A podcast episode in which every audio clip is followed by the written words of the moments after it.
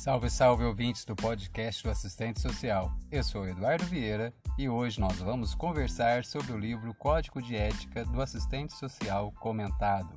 Eu me lembro que na época da minha graduação, no curso de ética e posteriormente as aulas de Código de Ética, eu vi aqueles artigos e aquelas regras e os princípios fundamentais e eu pensava assim, eu não vou dar conta disso até que depois de um tempo eu tive a alegria de adquirir o livro Código de Ética do Assistente Social Comentado e isso foi um divisor de águas para mim. E é sobre isso que eu quero conversar com vocês hoje, sobre o livro e aquilo que ele traz para a nossa vida e como isso pode ser aplicado no nosso dia a dia, no nosso fazer profissional, na nossa conduta diante do usuário, nossa conduta diante da pesquisa, a nossa conduta diante de outros profissionais. E diante disso, eu gostaria, em primeiro lugar, de falar sobre o livro. O livro é de autoria de Maria Lúcia Silva Barroco e Silvia Helena Terra, organizado pelo Cefes, foi publicado pela Cortez Editora em 2012. Atualmente, a primeira edição está na 17ª reimpressão. Maria Lúcia Silva Barroco é doutora em Serviço Social, ela é professora de Ética Profissional e coordenadora do Núcleo de Estudos e Pesquisa em Ética e Direitos Humanos do Programa de Estudos Pós-Graduados em Serviço Social da PUC de São Paulo. Foi membro da Comissão Nacional de Reformulação do Código de Ética Profissional do Assistente Social em 1993. Ela possui várias obras publicadas. Silvia Helena Terra, ela atuou como assessora jurídica do Conselho Regional de Psicologia, Conselho Regional de Estatística e Conselho Regional de Serviço Social, todos três em São Paulo. Atua como assessora jurídica do Cefes desde 1990. É autora do módulo Ética e Instrumentos Processuais do curso de Ética em Movimento, coordenado e realizado pelo Cefes. Mas a gente precisa, antes de mais nada, introduzir alguns conceitos para o nosso papo ficar bem legal. O primeiro conceito que eu quero conversar com vocês é sobre o que é ética. Para muita gente, ética e moral é a mesma coisa mas são conceitos diferentes. Se você pegar a etimologia das palavras, praticamente é da mesma natureza. Ética, ela vem do grego, o ethos, que tem o mesmo significado de costume, enquanto moral, ela vem do latim mos, mores, e que significa maneira de se comportar regulada pelo uso. Daí, costume. Há uma adjetivação também no latim, que é moralis, morale, e essa adjetivação ela é para indicar aquilo que é relativo aos costumes. Então tem um filósofo espanhol chamado Adolfo Sanches Vasquez. Ele afirma o seguinte: ele afirma que a ética, quanto à moral, são construções do comportamento humano. Não é algo que nato, nascido com o ser humano, como os instintos, vamos lá, instintos de sobrevivência, de desejo sexual, competição ou agressão, mas acontece um processo de formação e aquisições de hábito. Então é um processo de aquisição de hábito. E isso é proveniente de escolhas e desejos conscientes, aquilo que o indivíduo realmente quer para si. Então, diante disso, a gente começa a pensar na diferença entre ética e moral. A partir das palavras de outro pensador espanhol, o José Ortega y Gasset, civilização é, antes de mais nada, vontade de convivência. A moral ela desempenha um papel social de regras que demarcam os termos e limites do comportamento da sociedade. No entanto, a aceitação dessas regras, eu aceito ela na minha vida, eu aceito essas regras da minha vida, é uma escolha consciente e livre. Sou eu que escolho aceitar as regras ou não. Mas isso é um pouco ambíguo, porque por um lado eu herdo esse conjunto de regras. Eu venho de uma ideologia, uma ideologia dessas regras, e por outro lado, eu posso suprimir algumas e acrescentar outras. Isso é conforme a minha vivência. Assim é conforme a sua vivência. No seu dia a dia, na sua vida, você vai suprimindo algumas coisas à medida que sua consciência vai alargando sobre o que está em, em seu redor. Você vai a, suprimindo algumas coisas, tirando da sua vida alguns conceitos morais, e por outro lado, você vai acrescentando outros conceitos. E isso é um processo, ele, ele não é acabado, ele é um processo constante. Um exemplo que eu quero trazer para vocês é a questão do tratamento da mulher. O domínio dos homens nas relações sociais com as mulheres é antigo. O que chamamos hoje de patriarcado, tá ok? É a marca desse domínio que durante milênios e até hoje colocou a mulher em posição social inferior. Se pensarmos que, até pouco tempo atrás, na década de 1930, as mulheres não votavam na maioria das potências republicanas e que ainda hoje as mulheres são negados certos direitos básicos, como a liberdade de ir e vir, de se expressar em alguns lugares do mundo. Isso é com base em preceitos morais. Então podemos tomar como exemplo de norma moral o tratamento dado às mulheres. Mas eu quero que você pense nesse momento da questão da mulher no papel social. No passado, recente, muito recente, as mulheres não tinham direito nem a voto. E isso foi mudado, é um preceito que foi mudado. E nós temos que ver hoje, então, que qual é o papel da ética então nisso? A ética tem o dever de desmascarar e derrubar esse antigo domínio que subjuga e trata com inferioridade as mulheres. Começou a entender a relação da moral? Moral são regras e preceitos. A ética já é um conceito filosófico, é um objeto de estudo filosófico. E dessa forma, ela faz uma reflexão sobre os princípios e noções que formam a base da vida moral, como no exemplo que eu dei. Então, em suma, é o que? Que a moral é de caráter prático, imediato e restrito a um tempo e a um espaço. Isso é porque ela vem se equivaler de conjuntos de normas que dirigem a vida cotidiana das pessoas e assim da sociedade, indicando o que é bom e o que é mal. Ao influenciar os juízos de valores e as opiniões, então ela diz o que é bom e o que é mal, quando ela influencia os juízos de valores e as opini opiniões. Por outro lado, então a ética coloca-se como uma reflexão filosófica de caráter universal sobre a moral, para analisar as causas os princípios, como também as consequências das ações dos indivíduos para a sociedade. O livro em si ele está dividido em duas partes. A primeira parte é de autoria de Maria Lúcia Barroco. Ela faz uma contextualização e ela problematiza o Código de Ética 93. Ela discorrendo sobre as potencialidades e materialidades sob a ótica da ontologia do ser social. A segunda, Silvia Helena Terra, realiza uma análise jurídico-normativa com base numa perspectiva da crítica marxista. Ela mesma coloca isso no texto. Então, dessa maneira, ela contribui para uma aproximação ainda maior da categoria com as potencialidades desse instrumento estratégico de disseminação de valores éticos. A gente começa discutindo sobre o código de ética, ele é um dos suportes teórico-prático que alicerçam a ética profissional. Nesse sentido, viabiliza a concretização dos direitos da classe trabalhadora na direção ético-política das conquistas de um projeto ético-político. E a gente começa a pensar então um pouco na evolução do código de ética, mas sem isso a gente não tem como fazer um apanhado geral social da época. Vamos voltar lá no tempo, em 1950. 1950 está ocorrendo pós-guerra pós-guerra trouxe uma crise profunda que abalou o alicerce do capitalismo. O desenvolvimento capitalista ele sentiu a pressão e essa crise ela deu início a um processo de erosão de bases que validavam ali o tradicionalismo profissional. Por que isso aconteceu? Isso acontece porque, com a crise do desenvolvimento capitalista, houve um agravamento das desigualdades sociais, e no que resultou na mobilização e na luta dos direitos das classes subalternas. A precarização foi o combustível que moveu as classes subalternas à luta por direitos. Então, neste processo, beneficiou o surgimento de várias tendências teóricas dentro do serviço social, as quais essas correntes teóricas elas entravam em debate entre si. Esse pluralismo profissional, que diante de tais mudanças passou a questionar o serviço social tradicional. Logo, foram fundamentadas as bases históricas para a formação de uma nova ética profissional.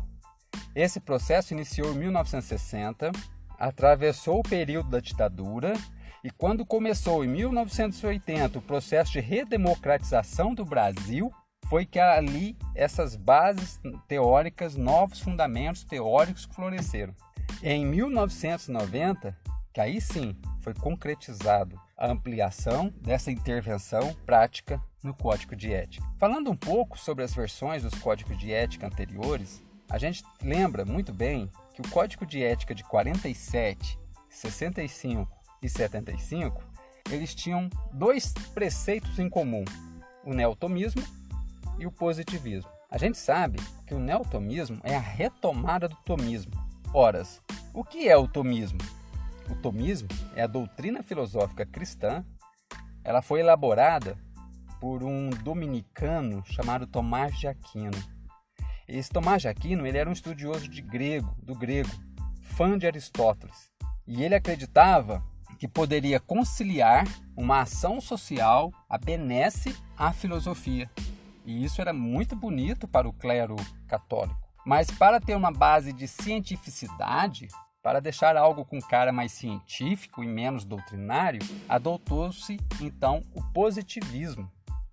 Nós sabemos que o positivismo é uma corrente filosófica do século XIX essa corrente ela aposta na ordem e na ciência para obtenção de um progresso social. O progresso social ele só acontece por ter ordem aliada à ciência. Nós lemos na bandeira do Brasil ordem e progresso, um pensamento totalmente positivista.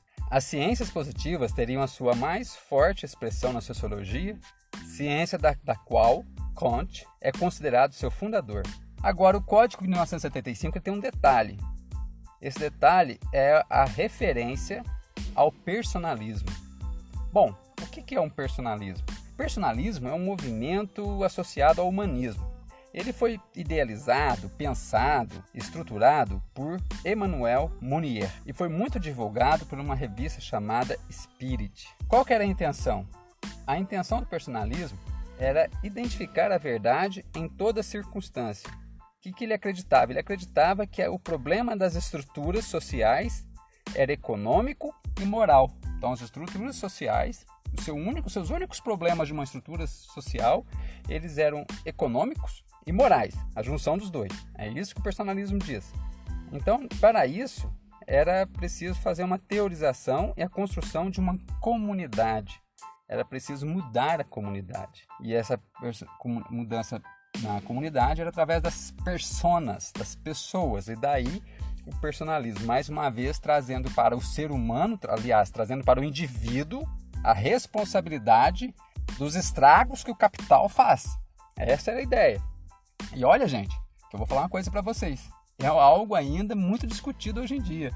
Não com esse nome, mas é muito dito isso hoje em dia. Toda vez que você vê uma individualização, toda vez que você pensa que ó, o cara é pobre porque não se esforçou, o cara ele tá naquela situação porque é culpa dele mesmo, porque se ele se esforçar ele vai vencer, ele vai romper, ele vai conquistar. Sabe essa conversa de autoajuda? Essa conversa de autoajuda é muito isso, né? Que você é responsável pelo teu futuro, que o sistema social que você vive, ele não é injusto, quem é injusto é você, porque você não se esforça, enfim. É uma outra faceta do personalismo, nós não, nós não iremos discutir isso hoje, senão nós vamos fugir do livro. Mas o personalismo foi posteriormente adaptado à democracia cristã, ao pensamento cristão pelo Papa João Paulo II e, consequentemente, daí de onde há essa fusão na, no Código de Ética 75 desse pensamento influenciado então pela Igreja Católica. Ok, gente? Tamo junto? Então vamos lá. Então, todas essas correntes teóricas elas mantinham a herança conservadora do serviço social e dessa forma esses códigos de ética 47, 65, 75 entendiam que as contradições eles eram oriundas da desigualdade social e da luta de classe e que as lutas de classe eram disfunções do indivíduo. O indivíduo que é o problema. Não é a luta de classe é porque o indivíduo é o problema. Se resolver o indivíduo, resolve a luta de classe. É isso que eles pensavam. Logo, as expressões da questão social eram entendidas como desvios da conduta moral. Olha que bonito, né? Ah, é desvio da conduta moral e, portanto, investiam ações para a correção desses desvios, com a ideia de restabelecer a justiça, a harmonia social, o bem comum e blá blá blá. Então, houve o processo de ruptura. O processo de ruptura com o conservadorismo ético, ele culminou com o Código de Ética de 86. Este processo pode ser entendido em três pontos. Em primeiro lugar, esse Código de Ética de 86 foi construído por um processo coletivo de deliberação. Em segundo lugar, demarcou a dimensão política da profissão. Como ela demarcou isso? Olha, o nosso foco, o nosso compromisso é com a classe trabalhadora. E em terceiro lugar, o Código de Ética de 86, ele abraçou a visão histórica da tradição marxista. Então, a formação do suporte teórico da concepção ética do serviço social foi elaborada a partir de bases ontológicas da teoria social de Marx. Então, pessoal, assim sendo, a fundamentação ontológica compreende ética como parte indissociável da praxis. Vamos falar um pouquinho sobre isso. Compreendida então como atividade social transformadora, a praxis, podemos dizer que a toda praxis é atividade, mas nem toda atividade é praxis. Vou repetir. Podemos dizer que praxis é atividade, mas nem toda atividade é praxis. Nesse sentido, a praxis é uma atividade conscientemente orientada, que implica não apenas as dimensões objetivas, mas também as subjetivas da atividade. Dizendo de outro modo, gente, a praxis não é apenas uma atividade social transformadora, no sentido de transformação da natureza, da criação de objetos, de instrumentos de tecnologias, é, um, é atividade transformadora também com relação ao próprio homem que, na mesma medida em que atua sob a natureza, transformando-a, produz e transforma a si mesmo. É bonito isso, né, gente? Essas reflexões conduziram ao entendimento da emancipação humana. Por isso, o Código de Ética apresenta 11 princípios fundamentais, 11 princípios que vão tratar da emancipação humana. Eu queria destacar aqui a liberdade, a democracia, equidade e justiça social, por serem considerados princípios fundamentais do Código de Ética, porque eles tratam das formas de propiciar a emancipação humana. Além disso, a democracia recebe tratamento de valor central e forma política capaz de viabilizar os valores essenciais, porque ela extrapola a ordem burguesa no que tange a socialização da participação política e da riqueza socialmente produzida. Outro destaque que quero dar é a inserção da defesa dos, dos, direitos humanos no conjunto dos princípios fundamentais do Código de Ética. E olha que os direitos humanos, eles têm o mesmo peso que os princípios. A sua compreensão dentro do Código de Ética supõe a mesma lógica adotada em relação aos valores, devido ao fato de não haver possibilidade, gente, não há possibilidade de separar o capitalismo e violação de direitos humanos. O capitalismo ele é um violador de direitos humanos. Anota isso no cantinho da sua agenda. O capitalismo é um violador de direitos humanos. O código de ética ele se materializa na cotidianidade, no espaço temporal que se reproduz o trabalho do assistente social. Dessa forma, é também na cotidianidade que a alienação, a discriminação, preconceito e moralismo são reproduzidos.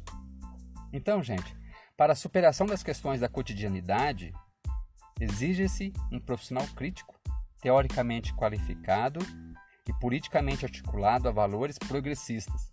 Por isso, existe a necessidade de capacitação contínua com o intuito de aprimoramento intelectual na perspectiva da competência profissional. Nossa capacitação tem que ser contínua mesmo. Nós precisamos sempre estar buscando, se autodesenvolvendo, buscando é, alargar nosso entendimento sobre questões sociais, sobre questões de capitalismo, sobre as questões regionais, culturais, educacionais, porque assim, porque assim a gente rompe com cada vez mais com esse pensamento do senso comum da cotidianidade.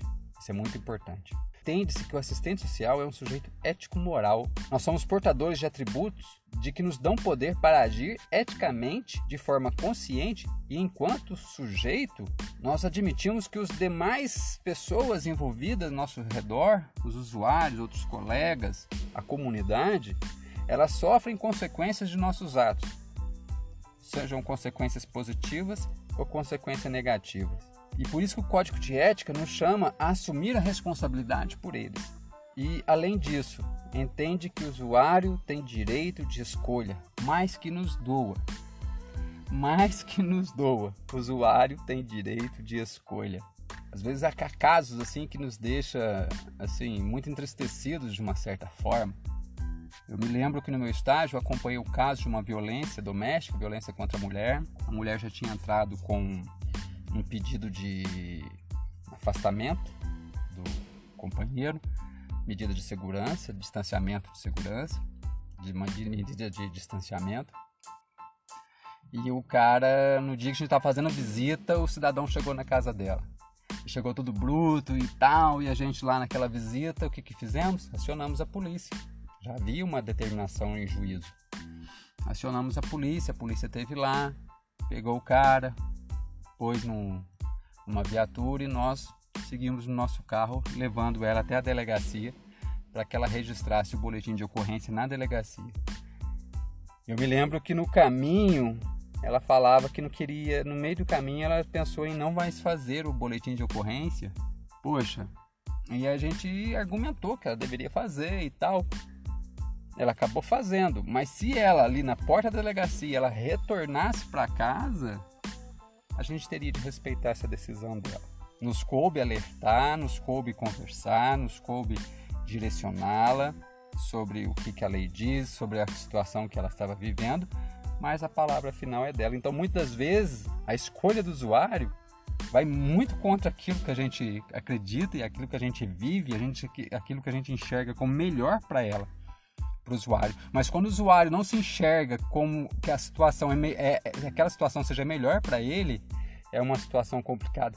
E o código de ética diz que nós temos que aceitar a decisão do, do, do usuário. Nós não podemos omitir informações, nós não podemos deixar de conversar, nós não podemos deixar de orientar, mas a palavra final quanto à intervenção é do usuário.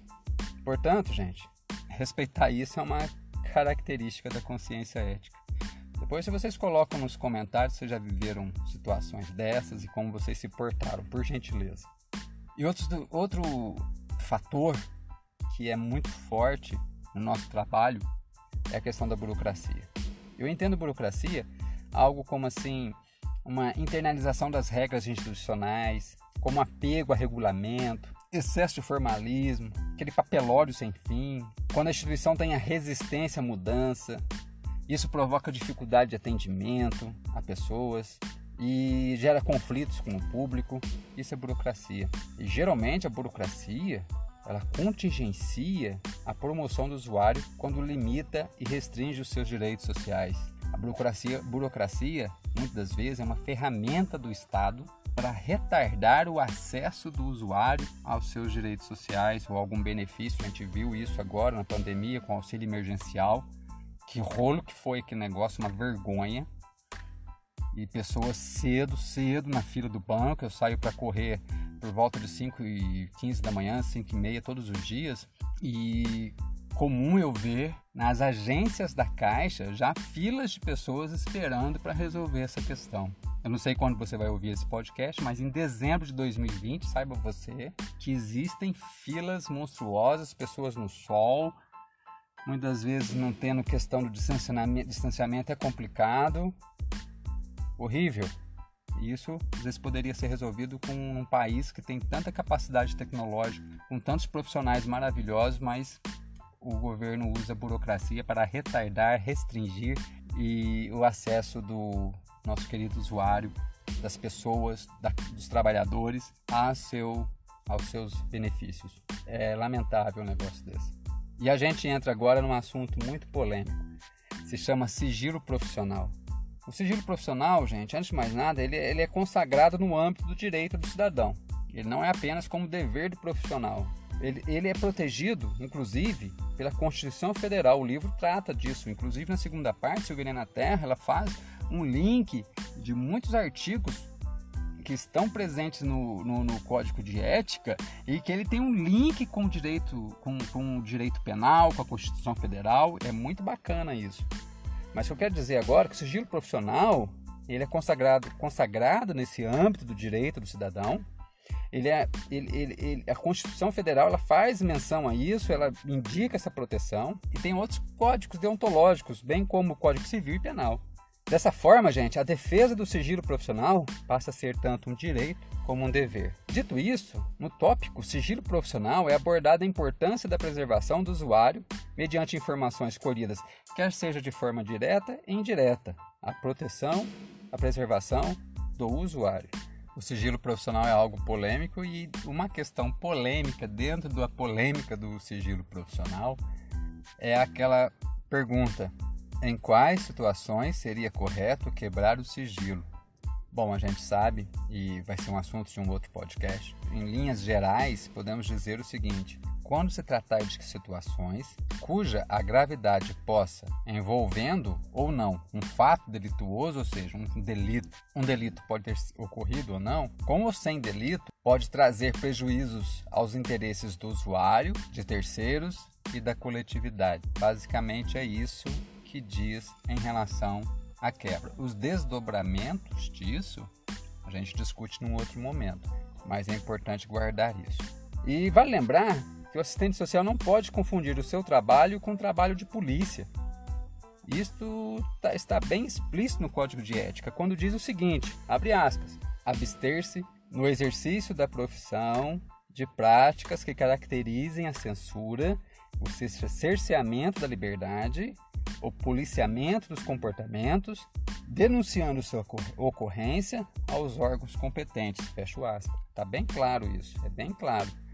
O assistente social não faz trabalho policialesco, não é o nosso trabalho. Nosso trabalho é de atendimento ao usuário e suas causas.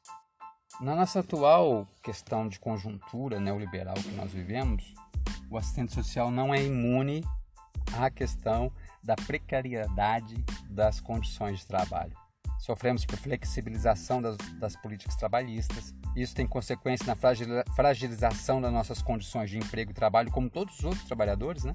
Leva a classe trabalhadora a uma situação de extrema precariedade.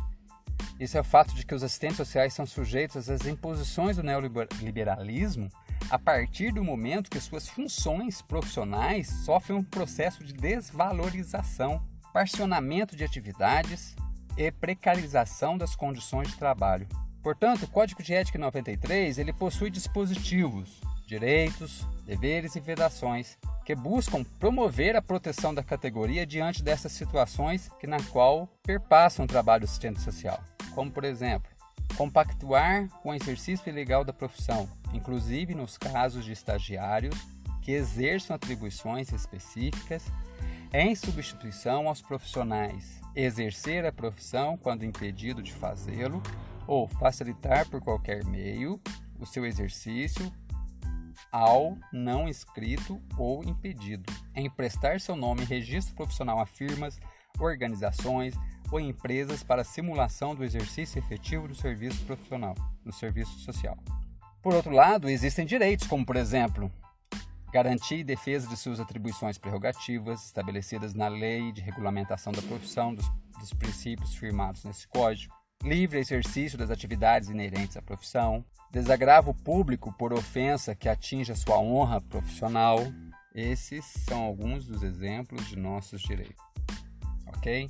Avançando um pouquinho mais, ainda nós temos um ponto que deve ser tratado e que no livro, no livro a Maria Lúcia Silva Barroco que é a questão do ensino do serviço social na contemporaneidade, nos dias de hoje. Nos dias de hoje, a autora faz uma leitura sobre a questão do trabalho do assistente social. A autora também traz uma discussão sobre a questão da formação do assistente social nos dias de hoje.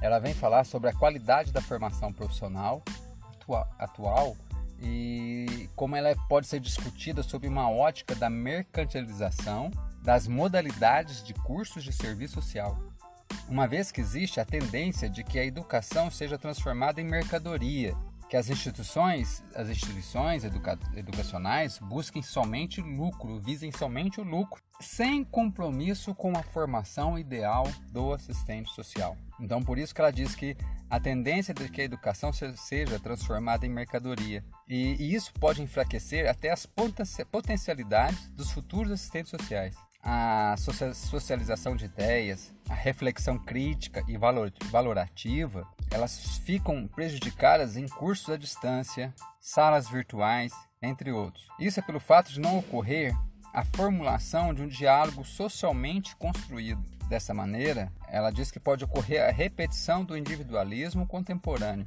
e essa absorção de ideias prontas, virtualmente disponibilizadas por alguém igualmente isolado, pode vir de uma forma de baixa qualidade, porque ela não teve a chance de ter sido amadurecida através de uma análise de pontos de vista diferentes.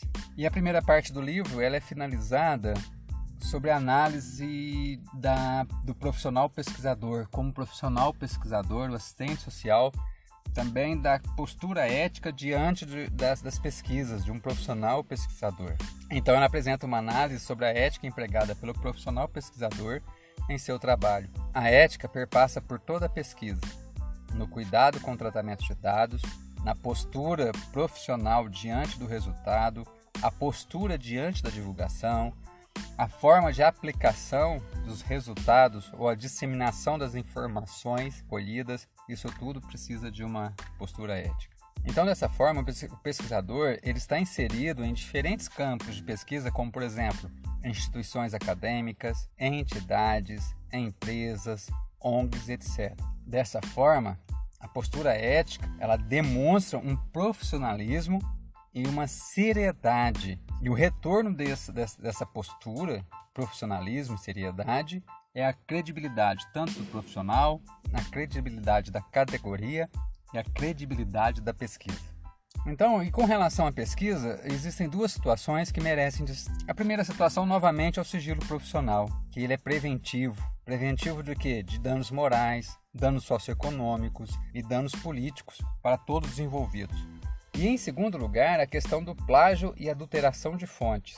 O plágio não é somente a cópia fiel e não autorizada da obra de outra pessoa, seja ela artística, literária ou científica, é também, e mais comumente, cópia da essência criadora sob uma roupagem diferente. Então isso nada mais é que a apropriação indevida da produção de outra pessoa, de outro profissional, mascarada por um modo distinto de escrever. E existem e dessa forma então a gente pode pensar em três formas de plágio: o plágio integral, que é a cópia de um trabalho inteiro sem citar a fonte. O plágio parcial é colagem resultante da seleção de parágrafos ou frases de um ou diversos autores sem menção da obra, das obras, né? E o conceitual, que é a utilização da essência da obra do autor expressa de forma distinta da original, né? A, o plágio conceitual pega a essência da, da, da ideia, pega a essência da ideia e faz uma mutação dela, de tal forma ela fique com algumas palavras diferentes da, da original, no entanto a ideia é a mesma. E a gente sabe que não é uma situação nova, né? Isso é uma prática muito antiga. No entanto, hoje em dia, com a ampliação do acesso à internet, esse problema tem crescido de forma exponencial. Eu moro numa cidade universitária e aqui na minha cidade existem pessoas que se dizem profissionais em fazer TCC, em escrever teses, em escrever em trabalhos, escrever em trabalhos. Eu mesmo conheço colegas que o TCC dele ele simplesmente leu o, o artigo, a monografia na sala e entregou. Ele mesmo não fez. Isso é algo sério. Deve ser analisado com muito tranquilo. Eu me lembro que no meu TCC de graduação, eu escrevi o TCC três vezes. Primeira vez que comecei a escrever, bom, o negócio empacou, me deu um branco, eu não conseguia sair do lugar. Aí eu desisti do tema, peguei o segundo tema, e quando eu comecei a trabalhar o tema, eu tinha alguma bibliografia na mão, mas depois eu queria aprofundar mais, me faltou bibliografia. E eu trabalhava de manhã e à tarde, e aquela correria. E me lembro que parti para o terceiro tema e que coincidiu com o meu mês de férias, aí eu me dediquei, corri e tal, e consegui entregar. Já na minha especialização, minha, minha monografia de especialização foi muito mais tranquila, porque a gente já fica calejado, né? Então, logo no começo, já fui separando material, já defini qual que seria meu meu TCC, fui separando material e tal, e chegou na época da entrega, só foi simplesmente escrever, juntar tudo, as pesquisas, e juntar todo o material que eu tinha, ordenar, conceituar, entreguei e foi sucesso. Mas, infelizmente, plágio é um negócio presente. Bom, pessoal, a segunda parte do livro é, também chamado Código de Ética do Assistente Social, comentários a partir de uma perspectiva jurídico-normativa crítica. Essa parte possui três sessões, que é a introdução. Ali ela apresenta a resolução Cefet 273-93 e Silvia Helena Terra, ela traz os princípios fundamentais. Apresenta para cada princípio ou artigo comentários dentro da perspectiva crítica jurídico-normativa alinhados com o marxismo. Então percebe-se que a autora ela buscou apontar a razão de existir de cada norma, alinhamento do código de ética com a prática profissional, analisar artigo pela perspectiva jurídica e fomentar a aplicação crítica do código de ética no fazer profissional.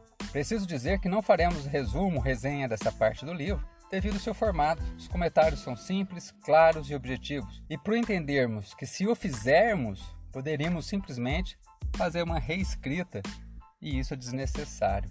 Mesmo assim, eu quero indicar esse livro. Eu indico o livro para todos os estudantes de serviço social e para todos os assistentes sociais, por ser uma obra que traz análises profundas e críticas do tema, de totalmente aplicável no exercício profissional. É um livro com um vocabulário muito legal, um vocabulário bem tranquilo, o conteúdo é discorrido de uma forma bem estruturada, é uma leitura prazerosa de ser feita e aquele livro que você consegue no final dele ter uma todo panorama e com certeza uma boa e uma boa retenção de conteúdo.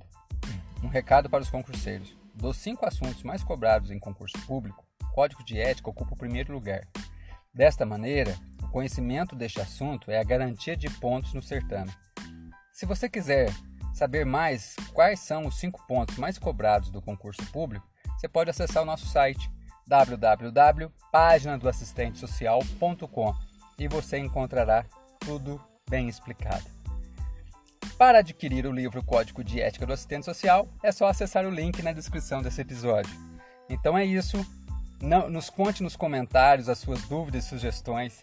Agradeço a companhia e até a próxima semana. Tchau, até mais.